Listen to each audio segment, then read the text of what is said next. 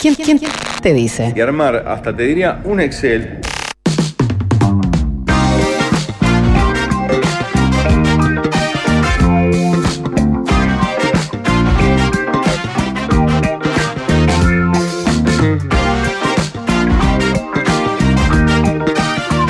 Desde nuestro principal balneario más Que no moje el teléfono, lo único que te pido, Pablo. Sí. Qué atrevidos que son. No, no, Qué perdón. atrevido. Es un ser solo el que dijo. eh. Sí, sí. Imagínate si voy a estar en el agua. A ver, eh, ten- había una- un paseo ahora de toda la, la delegación del festival, eh, que sigue viendo películas, pero ya es un poco más light. Y iban al Maca y yo me quedé para terminar de trabajar y para salir al aire con ustedes. Qué profesional, por Dios. Voy a ir a la playa, estoy acá vestida, muriéndome de calor en el hotel. ¿Cómo va? ¿Cómo andan? Bien, Muy vieja. Muy bien. Muy bien. Este, termina hoy el Festival de Cine de Punta del Este, que pueden ver la programación en cinepunta.uy. Hay una mm, película hoy que se exhibe con la ceremonia de clausura, para la cual hay que retirar invitaciones en la sala Cantegril, pero sigue habiendo películas gratis en Grupo Cine toda la tarde. Eh, y mañana están las ganadoras, porque hoy se conocen las ganadoras de mejor ficción, mejor documental y la ganadora del voto del público, que acá es buenísimo porque la gente sale de las películas y puede dejar un papelito para en un buzoncito y, y las señoras se cuelgan bastante a, votar y siempre es bastante representativo de lo que realmente les gustó. Así que mm, hoy termina el festival, entonces quería hacer un repasito, compartir con ustedes parte de todo lo que se habló acá en el festival y las entrevistas que pude hacer y que voy a seguir haciendo porque ahora en el almuerzo me quedan un, un par de entrevistas por hacer. Hay un tema, hay dos, para, para que se hagan una idea de, además de las películas, hay debates, charlas, y como que puedo resumir que hay tres temas que fueron muy importantes en este festival. Uno son las, plata- las plataformas, porque obviamente están cambiando la industria, están cambiando la industria no solo para los que las producen, que tienen que elegir dónde venderlas y cómo y ponerlas, sino también para los actores, que hay un tema de derechos, eh, de los contratos. También la inteligencia artificial por lo mismo, porque es como una amenaza a priori para la industria o algo muy distinto. Y por último, la salud mental, porque saben que estuvo presente el otro día los organizadores decían, la programadora Daniela Cardarello decía, eh, la salud mental estuvo increíblemente presente en las películas de este año y no, no es casualidad. Ahora les voy a estar contando algunos casos incluso de, de algunos directores, pero bueno, arranquemos con la novedad. Para muchos eh, están esperando esta serie de Coppola que se viene, Mm. protagonizada por Juan Minujín. Hablamos con él de esta lo que podía contar, porque dentro de unos días se estrena el 15 de marzo en Star Plus. Y dentro de unos días él puede hablar más, pero esto mismo que les decía de las plataformas cambian todo, una de las cosas que cambian es que hay mucho secretismo y los obligan a, mira, hasta que no hagamos el junket de prensa ahí, no pueden hablar de casi nada. De todas maneras, me contó alguna cosa de cómo fue para él eh, interpretar a este personaje tan, tan especial. Eh, y además, este, ¿quién fue el director? Escuchémoslo. Son seis capítulos que dirige Ariel Winograd, que fue un placer enorme el encuentro con él, hace mucho que quería trabajar con él. Para mí fue muy interesante porque el, en- el encuadre de esta serie, de cómo contar la vida de este personaje, fue muy lúdica, muy, con una narrativa muy lúdica, creo. Son pinceladas sobre la vida de este personaje que ya en sí mismo es interesante porque es polémico, tuvo todo, tuvo, este, vino de la nada, tuvo todo, volvió a caer, fue preso, salió, resurgió. Alguien también que representa un momento de, me parece que de la Argentina y del mundo, y, y bueno, y alguien que estuvo al lado de Maradona permanentemente en todos los mo- momentos muy brillantes y momentos muy oscuros, con lo cual todo es esa, ese subir y bajar dramático fue muy, muy lindo de hacer, muy atractivo de hacer.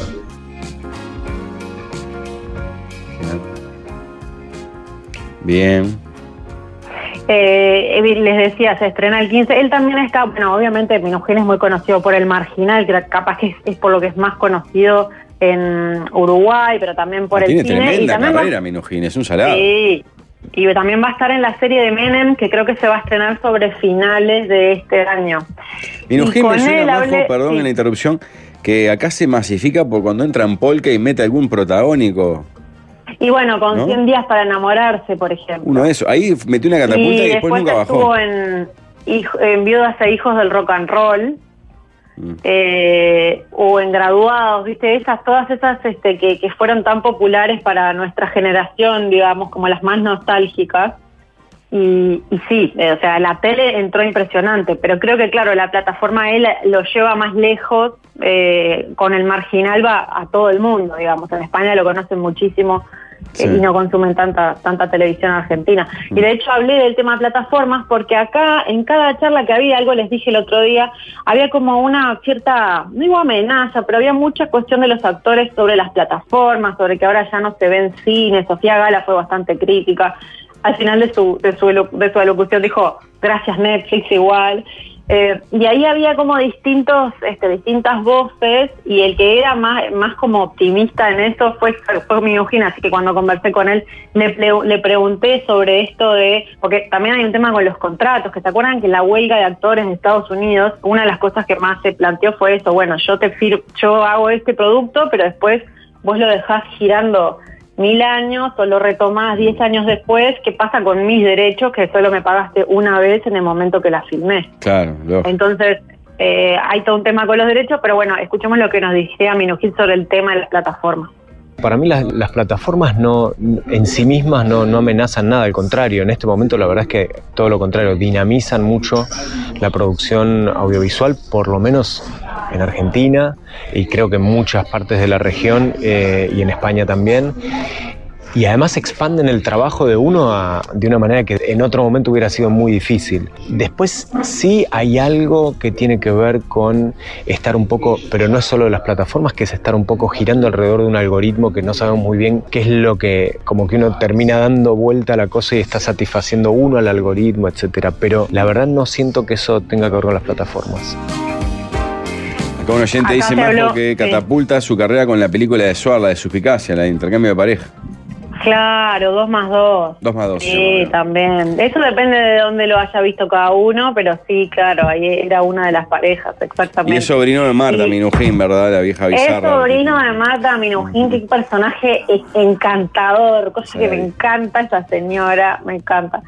Que, que tiene una, una estancia sobre una de las laderas de las montañas de Bariloche. Y cuando vi donde vivía, en un tour que hice me, de, más cerca de San Martín de los Andes, y, y vi y dijeron, ahí tiene, la, viste, las típicas cuentos que te hacen los guías, porque vos decís, bueno, ojalá que sea verdad. Ahí tiene la casa Marta Minujín. Yo dije, pero qué vieja divina, ¿cómo va a tener una sea, sobre el lago Faulkner, que es un, un despelote? Eh, sí, él es el sobrino. Eh, Toda esa familia es bastante como mm, académica. De hecho, si lo escuchás hablar a él, te das cuenta que incluso por cómo habla, tiene como una herencia, una familia entre artística, sociología, matemáticas, de todo en su familia. Y, eso que decía el algoritmo apareció varias veces. Por ejemplo, apareció nombrado muchas veces eh, el tema de, bueno, cuando Netflix te dice que están los 10 mejores, más vi- los 10 más vistos o los 5 más vistos en Uruguay, ¿qué sabés vos si en realidad es- son los más vistos o no son los más vistos? Mm. Pero bueno, hay como algo sobre, sobre el algoritmo que se habló, se habló de Netflix, en una charla que hubo de inteligencia artificial, se habló de Netflix diciendo, bueno, Netflix es una plataforma, como todas las demás, como TikTok, o sea, se basa en estadísticas de cómo te moves, o sea, tiene audiovisual para nosotros. Y yo creo que la- las plataformas para nosotros fueron un cambio muy bueno, pero claro, para la industria todavía se están acomodando. Y, y después hablé con Sofía Gala, ya reconocida por su carrera, es una buena actriz, tiene una participación en, tele y sobre todo en cine, que también es la hija de Moria Kazan, y que se viene en unos meses en una película que es coproducción entre Uruguay y Argentina, que se filmó en Cabo Polonio, capaz que alguno escuchó eso, se está filmando una película en Cabo Polonio con Sofía Gala, y se filmó en las rutas uruguayas, el director es Nicolás Gil Lavedra y yo conversé con ella sobre esta película y este personaje que tiene esta par- particularidad. Es una madre que crió a su hija porque la tuvo muy jovencita, entonces le hizo creer a su, en esa familia le hicieron creer que eran hermanas y las crió, la crió la abuela como si fuera su madre. Y esto tiene un vínculo muy particular con la historia de Sofía Gara, a la que Moria no le hizo creer que no era su hija, pero ella, Sofía Gala, yo no sé si ustedes sabían, capaz a Pablo, vos que estás muy interesado siempre en la, en, la- en la parándula argentina, ella tiene una hija de 15 años, a la que también crió como si prácticamente fuera una hermana menor, pero no Mm. porque le mintiera, sino porque dice, bueno, la tuve a los 17, 18 o los 20, Mm. y ta, y te criás de una manera distinta. Después cuando tuve otro hijo, este, lo crié de una manera como mucho más madre. Así que vamos a escuchar lo que Sofía Gala contaba de Como el mar, que es esta película, y de su propia historia vinculada a esta protagonista. Es una road movie que va desde Buenos Aires hasta Cabo Polonio, pasando por todo Montevideo, Rocha, bla, bla, bla. Y mm, particularmente mi personaje se llama Paula, tiene a su hermana más chica que es Azul. Y cuando muere la madre de ellas dos, Azul se entera que en realidad Paula, en vez de su hermana, es su mamá y, que fue criada, fueron criadas como hermanas toda la vida. Entonces, a partir de eso y, y de la información que quiere tener eh, eh, la hermana menor, emprenden este camino hacia Uruguay, donde está la tía de ellas, donde está el padre, ¿no? Y es, bueno, particularmente creo que lo que le pasa a Paula es que en todo este proceso de viaje va cambiando y transformando esta relación en donde siempre fue una hermana involucrándose en este lugar nuevo como mamá de, de la que siempre fue su hermana mayor. Y también esta cosa que me parece re interesante en donde las maternidades y los vínculos no son siempre iguales y no necesitan tener unas reglas determinadas. Hay miles de maneras de ser familia, hay miles de maneras de ser con el otro. Entonces se ponen más borrosas los límites entre... Yo tengo una hija de 16 años casi, entonces la tuve a los 20 años y es un poco mi hermana hija. Yo crecí con mi hija. Éramos las dos niñas y nos criamos juntas y crecimos, entonces nuestro vínculo de relación no es el mismo que tengo con el de mi hijo más chico que lo tuve casi a los 30, en donde, en donde fui mucho más madre con él, con otra edad, con otras experiencias. Entonces los vínculos, viste, o sea, uno siempre cree que hay una estructura vincular y en realidad los vínculos reales son mucho más grises, ¿no? O sea, creo que vivimos mucho más en el gris que en el blanco o el negro. O sea, muchas veces los hijos nos transformamos en los hermanos confidentes, padres de nuestros padres, los padres tienen sus falencias, entonces siempre me encanta trabajar los personajes grises. ¿No le suena un poco a que, que ella tiene que haber sido como esa hermana confidente de Moria? Me, me suena que lo que está diciendo de Lolo Grises se aplica mucho a, a su propia historia también como hija. Sí. Sí, y además me da la sensación que, no sé, cuando lo escucho a ella, es- va como muy liviana por la vida, eso es lo que me transmite. Sí, sí, a mí me gusta que tiene como muy claras ciertas cosas. eh, es muy clara cuando habla y tiene algo de, de amor por el arte y por el cine que, que es lindo de escuchar. Después por momentos se puso un poco apocalíptica sobre, ya les decía, las plataformas y demás, pero pero es, es, es lindo de escucharla y además es una muy buena actriz. Es una muy buena actriz que sostiene toda esta película eh, de Como el mar, en la que actúa Carmen Maura. Y también le pregunté por eso, los que quieran, todas estas entrevistas van a estar el sábado en Corre Cámara, eh, porque bueno, ella dice que terminó actuando con Carmen Maura, que porque Carmen Maura vino a filmar a Uruguay, hay una escena de ella en la playa Ramírez, en un barrio de Montevideo, a filmar esta película, y, ella dice, bueno, termino actuando con una de las mujeres que veía en las películas por las cuales decidí ser actriz, como las películas de Almodóvar, por ejemplo. Esto va a ser eh, dentro de unos meses, ahí le estaremos contando, cuando venga como el mar, esta película en la que estuvieron Sofía Gala y Carmen Maura, entre otros artistas. Y la maternidad apareció también en otra película y en otra de las conferencias que dieron, una película que se llama Pérola, que también espero que, que aparezca en los cines uruguayos, en los cines de Montevideo, pro- dirigida por Murilo Benicio. Murilo Benicio, que capaz lo podés googlear ahí, Pablito, porque si le ves la cara, es un actor brasilero de Se la novelas busqué como, el otro día cuando lo como El nombraste. Clon, como Eh, Avenida Brasil. Sí, es una cara Eh, conocida abundante. Sí, y fue pareja de Giovanna Antonelli, que es otra palada que, o sea, si le miran la cara, es la cara de las telenovelas de brasileras de los años 90 y 2000, que se conocieron de hecho filmando en el Clon. Él, que es actor de Globo, de los que tenía un contrato de esos que tenía el contrato de todo el año, filmaba, y era como un hijo de la Globo en esto particular que tienen de producir telenovelas. Está dirige esta mm, película que está basada en una obra de teatro que se llama Pérola. Y eh, bueno, a él, Murilo Benicio, lo pudieron ver hace poco en El Rey del Ganado, en la nueva versión del Rey del Ganado que pasaron en Canal 12 hace poco, hace unos meses, que por lo que me dice mi, mi mayor productora de televisión, o sea, mi madre, que es que es como castilla de súper mega malo y que se lo termina comiendo una boa. Y, y la protagonista de esta película es Drica Moraes, Drica Moraes, que estuvo en Imperio, por ejemplo, y en tantas otras también. A ella, si le, le buscan la cara, la conocen muchísimo.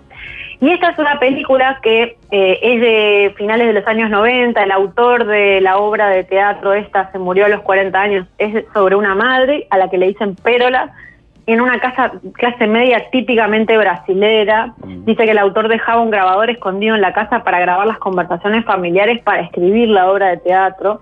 Y es una cosa media almodovariana, ¿no? Como que casi un sueño porque muere una madre y el hijo empieza a recordar lo que fue esa madre pérola para él. Está reventada de colores, es una casa que en la que la casa es un personaje más, sobre todo una piscina que hay en el fondo que la familia, la madre la, la familia esta, pero la sueña con tener una piscina, están años para construir esa piscina en el fondo, y ella es la protagonista, dice como que es una película sobre la vida que se sueña y la vida que sucede, digamos, la, diferencia entre esas dos cosas. Escuchemos a Drica Moraes que nos contaba sobre su personaje, ella dice como que todas las mujeres son pérolas, en el fondo son como esta protagonista, habló de la maternidad, y eh, termina contando algo súper personal de lo que yo no tenía ni idea en el medio de esta nota, porque ella fue madre adoptiva. Escuchémosla. Eu acho que todas as mulheres são pérolas, é, porque nós sobrevivemos a muitas coisas e nós temos muita capacidade de, de expansão, de expansão, é, de compreender. Né? A mãe compreende, ela aceita pela compreensão, mas não a compreensão intelectual, uma compreensão afetiva. E a gente compreende o filho e aceita com toda a diversidade que ele vem, que ele, que ele contém, né? Eu sou mãe de um menino via adoção. Meu filho chegou para mim com dois meses. Eu tenho um filho preto, negro, e para mim a maternidade foi uma grande surpresa, uma grande capacidade de me expandir eh, emocionalmente, intelectualmente, abraçar um mundo desconhecido. E eu acho que todas as mães abraçam mundos desconhecidos. Ay, me olvidé de hacer la aclaración de que le iba a pedir a, a nuestro bambino que a dos por tres bambinea con Río Janeiro también que hiciera la traducción. De Ah, Sí, pues se fue bien, Oh. hasta incluso dijo negro arriba de preto en un momento para, para aclarar Claro, por las dudas. Iba hablando despacito y después ella a mí me dijo que ese tema de la adopción de un niño negro dice que el racismo sigue siendo terrible en, en, en Brasil y que le costó bastante. Y como esto de que todas las madres abrazan mundos desconocidos. Ella interpreta a esa madraza de esta película que se llama Pérola, que espero que veamos pronto en, en los cines en Uruguay. Y claro, lo que pasaba es que ella caminaba, y Murilo también, por lugares, y todo el mundo le pedía una foto, y la gente no conocía su, su nombre, pero sí los conocía a ellos y les venía como una emoción de haberlos visto en las telenovelas. Así que yo les pregunté a ellos, dice que estaban copados, porque bueno, es a través de la televisión donde la gente los conoce más acá, y los trata como amigos, como si los conociera de toda la vida.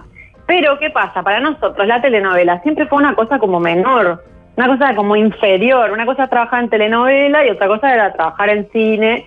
Y en realidad la telenovela, se pa- sobre todo la de Globo, se parecen mucho a las series que miramos hoy. Muchísimo. Está hecho con factura. Claro, sí. Claro, a nivel de producción, guiones, Claro, etcétera. Exacto. Así que vamos a escuchar las- lo que me dijeron los dos, tanto Drica Moraes como Murilo Benicio, sobre esto de la idea que había antes de las telenovelas y cómo fue cambiando o el, el prejuicio que hay de las telenovelas. No Brasil também havia essa diferença, até os anos 70, 80, 90, fazer televisão era uma coisa menor do que fazer teatro ou cinema. Eu venho do teatro, eu trabalho no teatro desde 13 anos de idade. Eu tenho 54. Então a minha célula motora, a matriz, a minha artista vem do teatro. E a gente tem uma grande televisão no Brasil, que é a Rede Globo, que nos proporciona fazer trabalhos de muita qualidade. Então, uh, foi um veículo de, de também uh, atravessar e chegar no público de uma maneira mais fácil.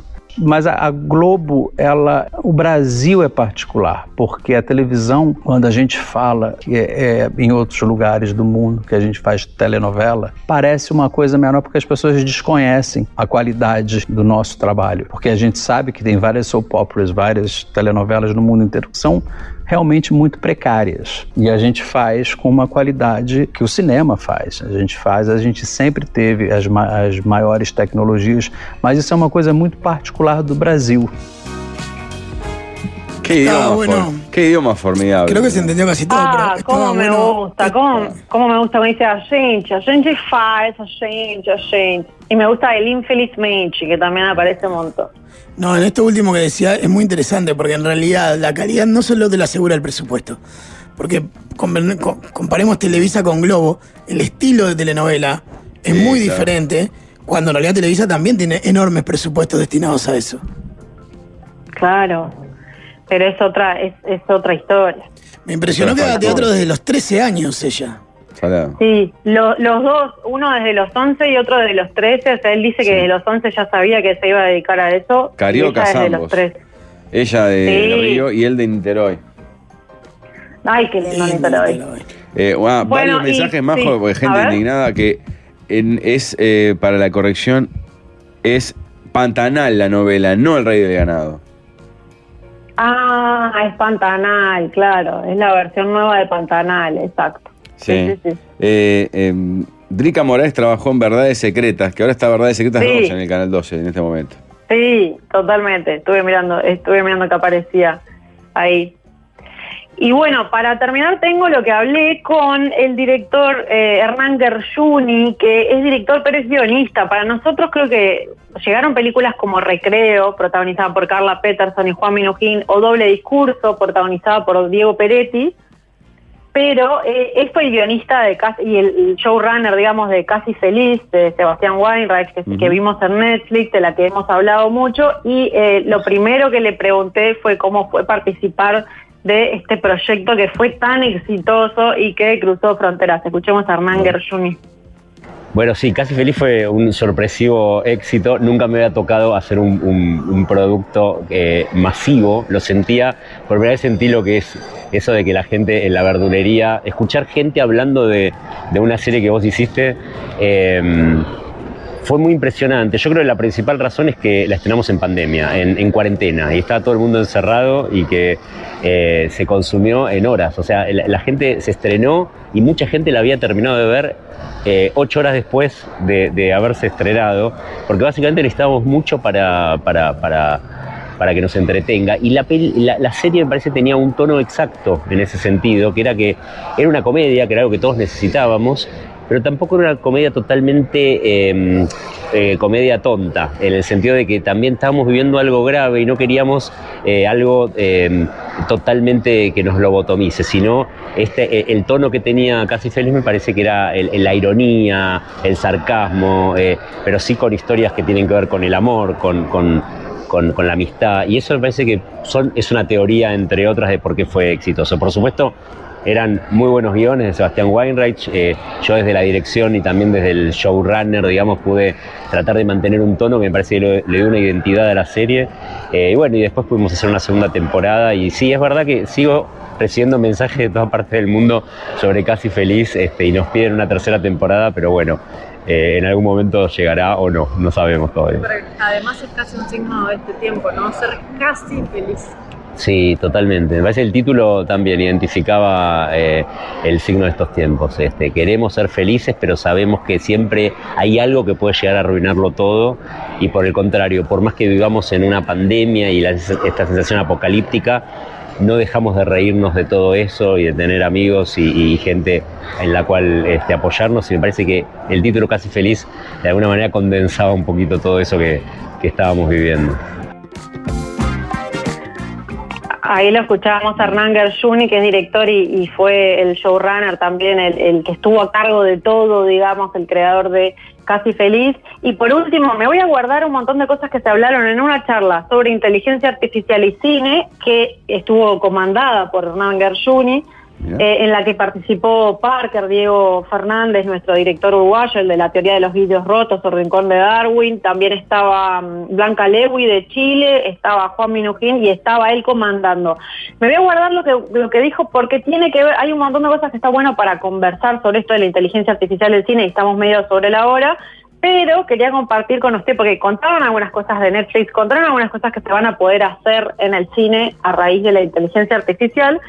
Pero claro, eh, los actores, algunos, no sé, mi me decía, yo todavía no me siento para nada amenazado por la inteligencia artificial, pero los guionistas es un poco más, porque tenés la sensación de que se pueden este, armar los guiones mucho más por inteligencia artificial, y sobre eso le pregunté a Gershuni, escuchamos lo que nos decía.